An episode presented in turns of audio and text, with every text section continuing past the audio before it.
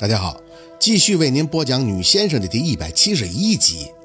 帮他这一吐真的很突然，不偏不倚的直接吐在拿明月的脚面上了。他本能的想去拍若文的背，结果一看到自己脚面上的东西，这脸一背也控制不住的干预，啪嗒声直响，有什么东西从若文的嘴里噼里啪啦的落地，一股酸腐的味道随着这些声音在屋里边迅速的蔓延。宝四不禁起身去看，胃里也同时开始抽筋儿。是鱼，很多一指多长的烂鱼尸体，还没有完全的烂透，全心全影的从若文的嘴里一坨一坨的往外涌。若文的嘴巴张得很大，每呕一下，一大团子河鱼就会被吐出来，白花花的，上面还沾满了黏腻黄色的胃液。没有犹豫，宝四上去就拍若文的背。这一刻想的倒是比较少，就想让他吐。吐出来，感觉他会舒服很多，不然这么憋着，容易给他憋过去。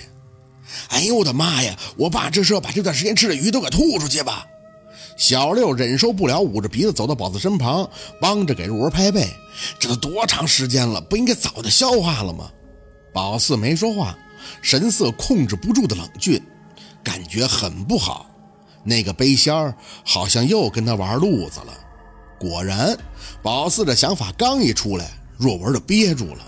他呕了好几声，眼睛憋得通红通红的。但是最后那一口，愣是像卡在嗓子眼，吐不出来。坐在那里，身体不停的起伏。宝四知道若文自己也在使劲儿，双手落在一起。宝四对着他的背部大力的一拍，吐出来。若文的身体随着宝四的力道往前一送，脖子一伸。啪嗒一声，吐出个拳头大小的红纸团。宝四看着那纸团有些发愣，怎么会吐出这种东西呢？若文却舒服了很多，长长的顺了几口气，憋憋死我了。四姐，那什么玩意儿啊？爸，你还吃过纸啊？哎，不对呀，那也不能不消化呀。没理会小六的声音，宝四愣愣的要捡起那个粘粘着胃液的纸团儿。若文见状，还压了一下宝四的手，虚弱的说着：“哎，别碰，脏。”宝四摇摇头，执着的捡起那个纸团，放在眼前，慢慢的展开，心里的凉气不断抽起。纸团展开以后，有 A4 纸那么大，整个是个乌龟的形状，上边还有两个很幼稚潦草的铅笔字儿，不是很清晰，但很好辨认，学前班的孩子都认识的两个字儿：王八。小六想到了什么，瞪大的眼睛看着宝四：“四姐，这不是你？”宝四嘴里发出一句轻轻的笑音：“哼，是啊，是我多年前送给背仙的那个徒弟。这家伙还真是睚眦必报啊！可不对啊，这么多年了，我记得你撕出来那个不都烧了吗？在小庙前面，而且没这么大呀。”宝四点头：“我那个是烧了，可这事儿他记得，他一直想着还给我呢。”既然找到机会接近控制二舅了，自然要让我知道他的厉害了。牙齿不禁的咬紧，妈的，算他能耐，会玩。恶狠狠地扔下那张红纸，心里恨不得能骂遍那背仙的祖宗十八代。这路子野呀，是不是应该庆幸当初没真让小六呲泡尿出去？不然他还不定怎么折磨若文呢。若文，你在做什么呀？拿明月的颤声拉回宝四的注意力，直接看向若文。只见他拽着根细细的鱼线，不停地从嘴里往外扯着，吐丝一般的感觉。见宝四他们看他，还有些痛苦的应着：“不知道啊，我嘴里好多这个线呢，给我拉出来，拉出来！这不是钓鱼线吗？”小六惊呼了一声：“爸，你嘴里怎么还会有这个呀？什么时候吃的呀？”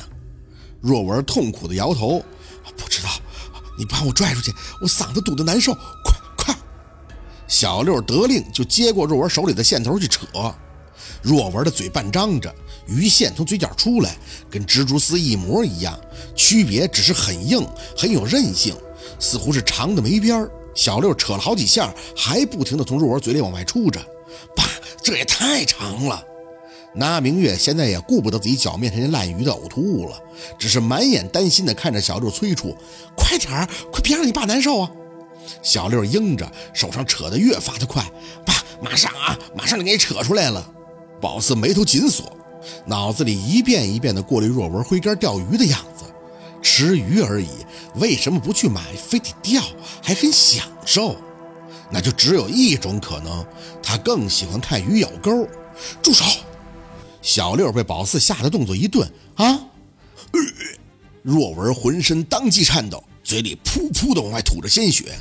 宝四拉回小六的线，一脸紧张的看着若文：“二舅，你没事吧？”噗！若文说不出话，双手捂着自己的脖子，嘴里不停的吐着血沫子。四爷，怎么了？不能动这个鱼线，末端有钩子。现在那钩子就是勾到二舅的内脏，你拉出来，二舅就会死的。宝四大力的拍头，声音控制不住的带起一丝悲愤的哭腔。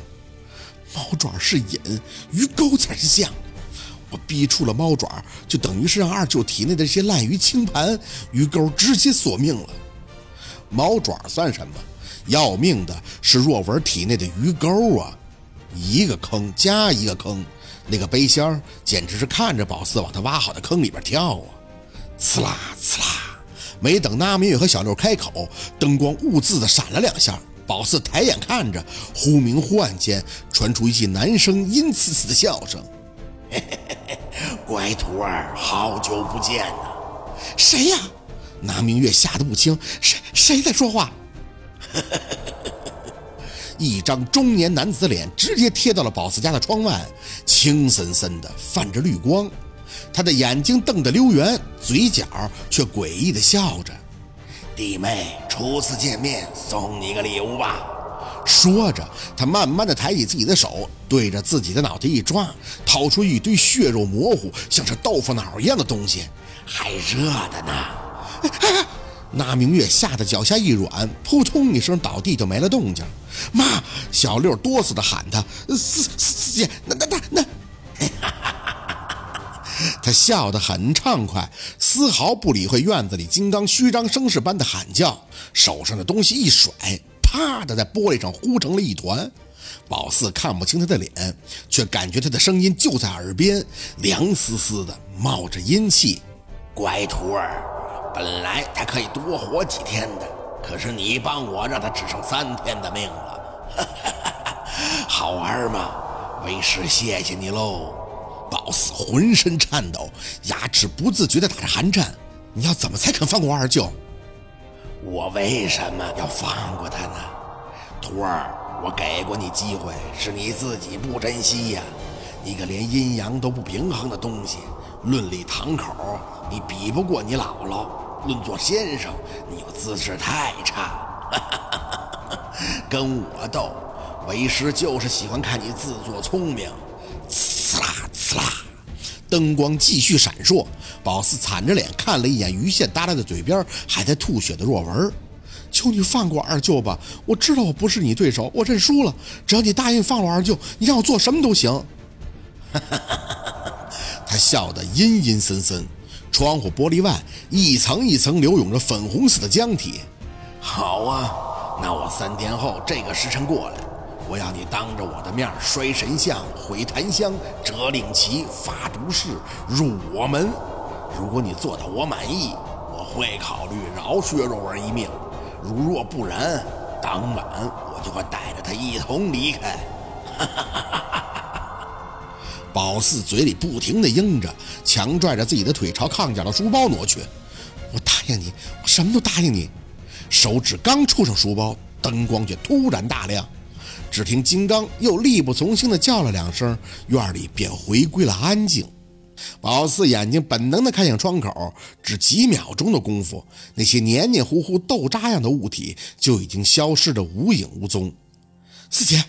小六踉跄的跑过来，拉住宝四的胳膊：“你别信他的，他骗你的。”宝四站着没动，眼睛看向嘴里还在微微抽搐、涌着血沫子的若文，轻声的呢喃：“我就是想要一个跟他同归于尽的机会。”好，今天的故事就到这里了，感谢您的收听。喜欢听白好故事更加精彩，我们明天见。